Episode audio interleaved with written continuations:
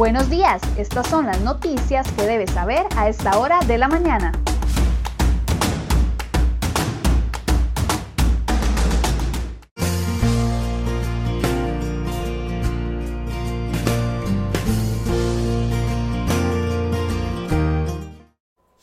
Martes 10 de octubre, muy buenos días. Muchas gracias por acompañarnos en una edición más de CR Hoy Noticias. Hoy vuelven las manifestaciones a las carreteras del país. Vamos de inmediato a ver el detalle de esta y otras informaciones.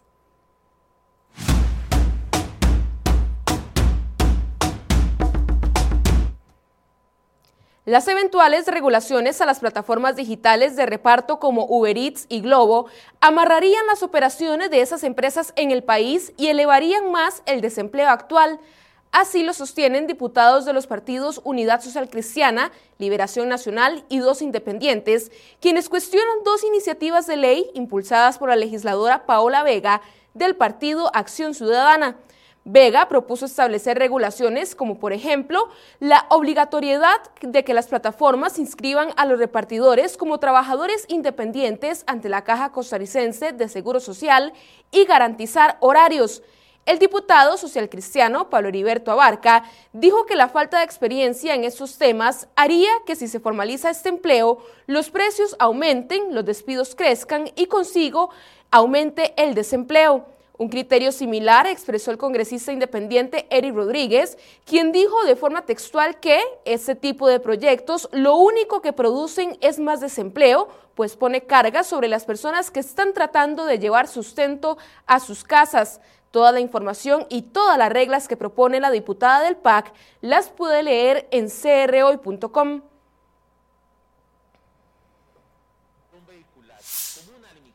El gobierno de Carlos Alvarado advirtió que seguirá haciendo multas a quienes transiten en horas restringidas por la pandemia. Esto pese a que se ordenó suspender la medida de restricción vehicular sanitaria.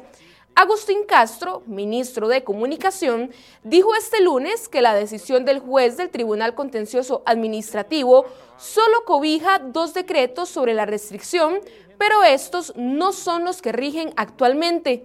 El gobierno se sigue defendiendo y alega que esta restricción ha disminuido los accidentes en carretera, pero este rubro no tiene nada que ver con la razón por la cual fue creada, que era disminuir los contagios de COVID-19.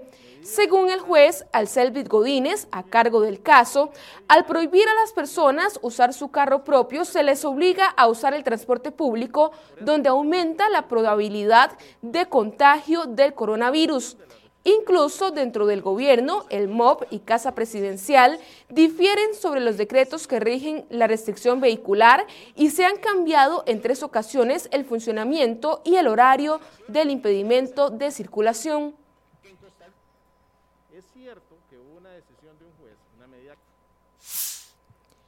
Pese a los apuros socioeconómicos que enfrenta la provincia de Limón, Habdeba no define bajo cuál figura utilizará los recursos del canon que paga la terminal de contenedores de Moín, que está a cargo de la empresa holandesa APM Terminals. La institución suma casi dos años en este proceso sin resultados concretos. APM Terminals ha pagado más de 11 mil millones de colones que se supone se deberían de traducir en proyectos para desarrollar la provincia. Prueba de la tardanza en la definición se palpa en un comunicado de prensa divulgado por Casa Presidencial el 7 de diciembre de 2018. En esa oportunidad, cuando el presidente ejecutivo era Graven Villegas, la entidad aseguró que trabajaban en las opciones para administrar los dineros mediante un fideicomiso competitivo. Más de 700 días después de ese anuncio, el panorama no es muy distinto.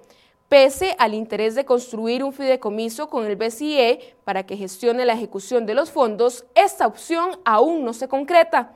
Incluso, esta posibilidad no es la única ni tampoco será la definitiva.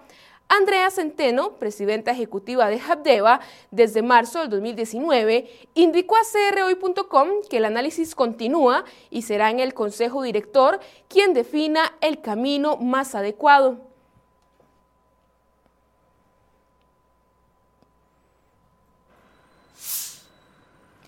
La Caja Costarricense de Seguro Social deberá usar 180 mil millones de colones correspondientes a los intereses de la reserva para cubrir los gastos de corto plazo en el pago de pensiones.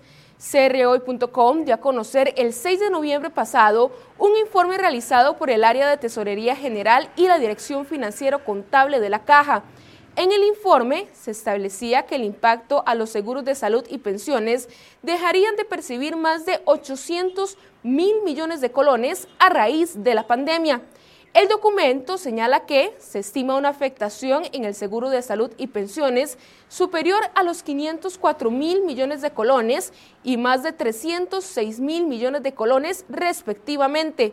Si la tendencia continúa para finales de este año, el seguro de salud habrá tenido egresos adicionales por 125 mil millones de colones y los proyectos de inversión del portafolio institucional se verían afectados.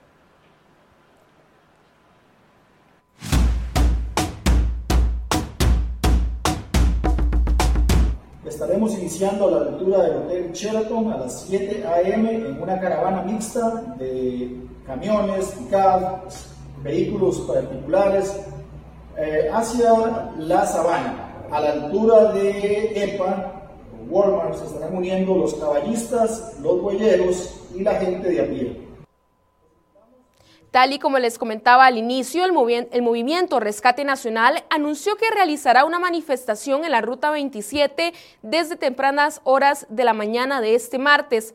Gerardo Arias, uno de los líderes del movimiento, dijo que la protesta es un no rotundo a las pretensiones de negociar con el Fondo Monetario Internacional. Estaremos iniciando a la altura del Hotel Sheraton en una caravana mixta de camiones, vehículos particulares hacia la sabana. A la altura de EPA se están uniendo los boyeros y caballistas. El pueblo costarricense está dispuesto a seguir defendiendo nuestros derechos, señaló en Facebook, así que es mejor que tome rutas alternas.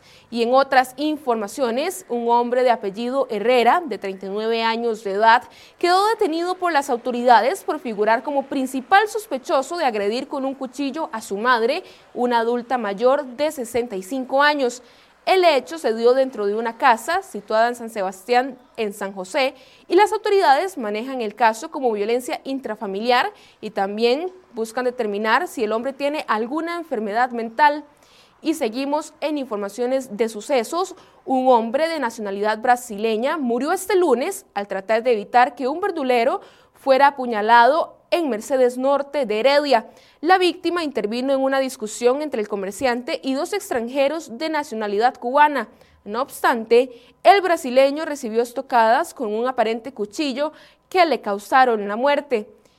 Y además, el Tribunal Penal de Liberia fustigó a Ronaldi Sequeira Duarte, quien fue condenado a 38 años de cárcel por degollar y quemar a su esposa, Mariana Leiva Fernández, en marzo del 2018.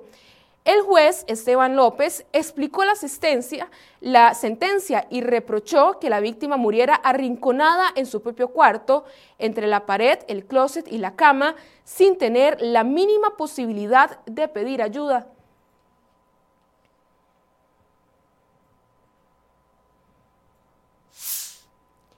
La cifra de adultos mayores que falleció por COVID-19 sigue en aumento en el país. Ya son 1.008 personas de la tercera edad que perdieron la batalla por esta enfermedad, según datos de ayer lunes del Ministerio de Salud.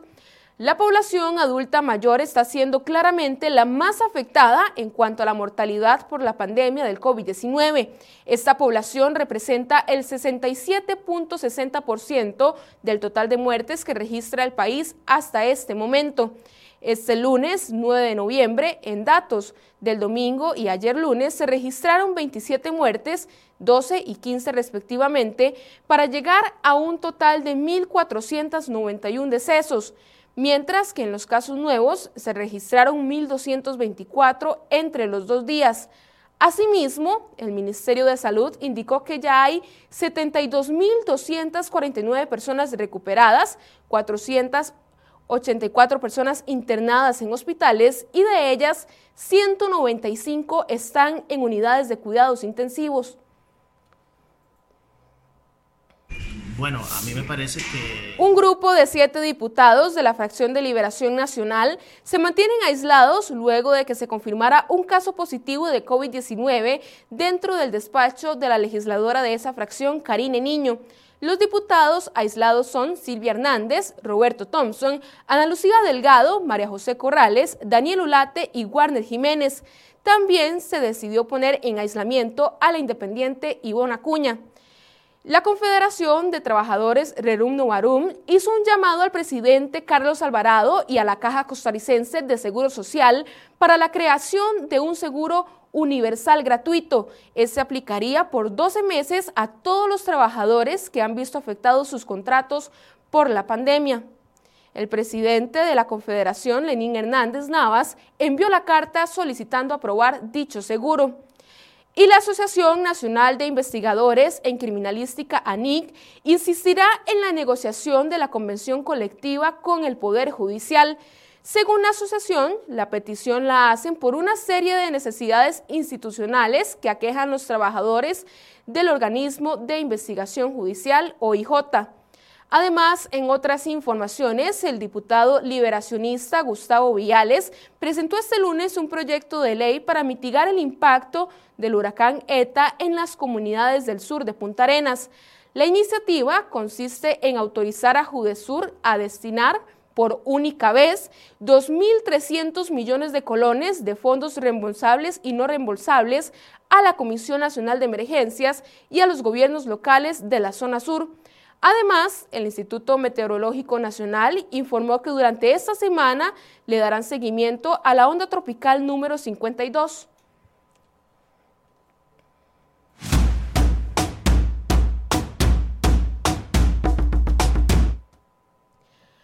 Antes de la pandemia, los costarricenses aprovechaban la llegada de noviembre para comenzar a planear y hacer las reservas para sus vacaciones de fin de año.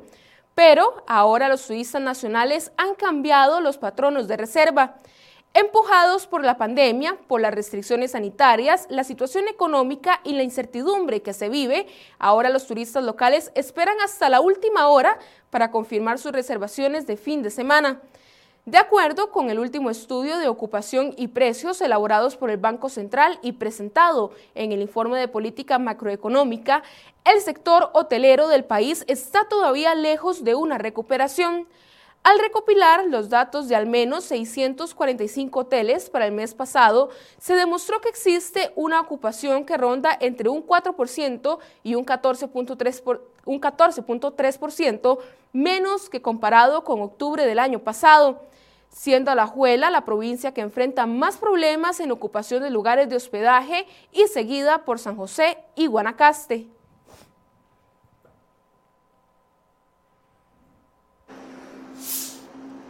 La crisis, aunado a las nuevas políticas de teletrabajo adoptadas a partir de la pandemia, han dejado al sector de oficinas con cifras récord en desocupación. Según un informe de la empresa internacional, el nivel de vacancia o desocupación alcanzaría ya el 14.6% a nivel general, muy por encima del 10% considerado como saludable. Esto equivale a un total de 269.500 metros cuadrados de espacios vacantes.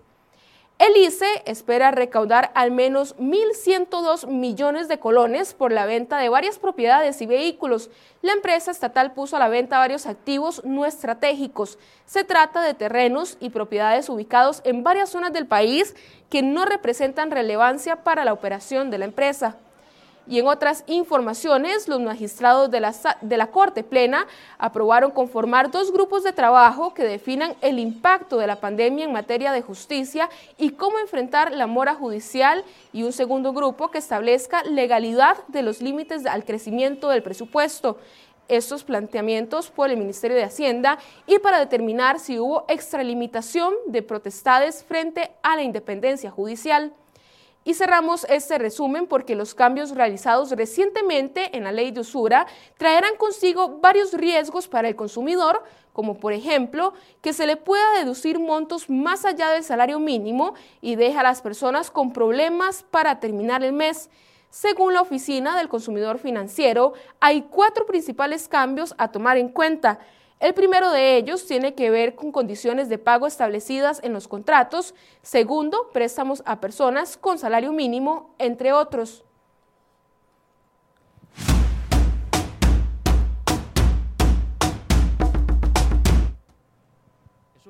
Una ola de optimismo recorrió este lunes por el mundo tras saberse que la vacuna contra el COVID-19 del laboratorio estadounidense Pfizer podría estar disponible antes de que acabe el año.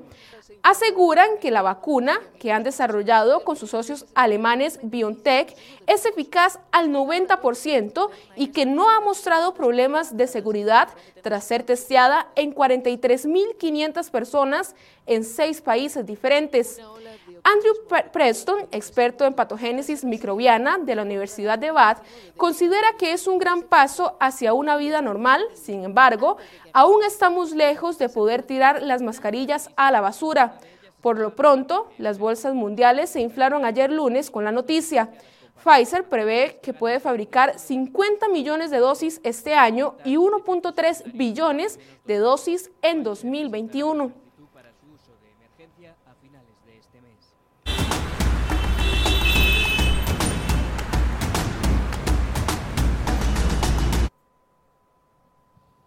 7 y 36 de la mañana realizamos en este momento un recorrido por algunas de las vías del país. Iniciamos después del peaje de Escazú. Lo que usted observa en su pantalla es la vista hacia Santa Ana, donde vemos condiciones bastante favorables este martes.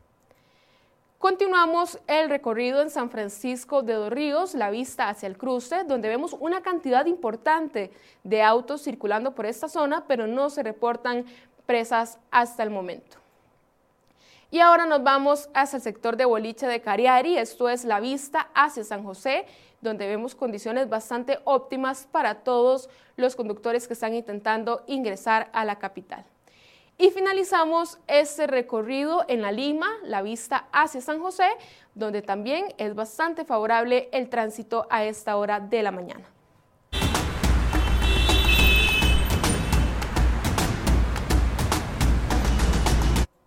Llegamos al final de esta edición de CR Hoy Noticias. Muchas gracias por su compañía y recuerde que a partir de las 8 de la mañana inicia el programa Enfoques aquí en la cuenta de Facebook de crhoy.com. Que tengan un excelente día.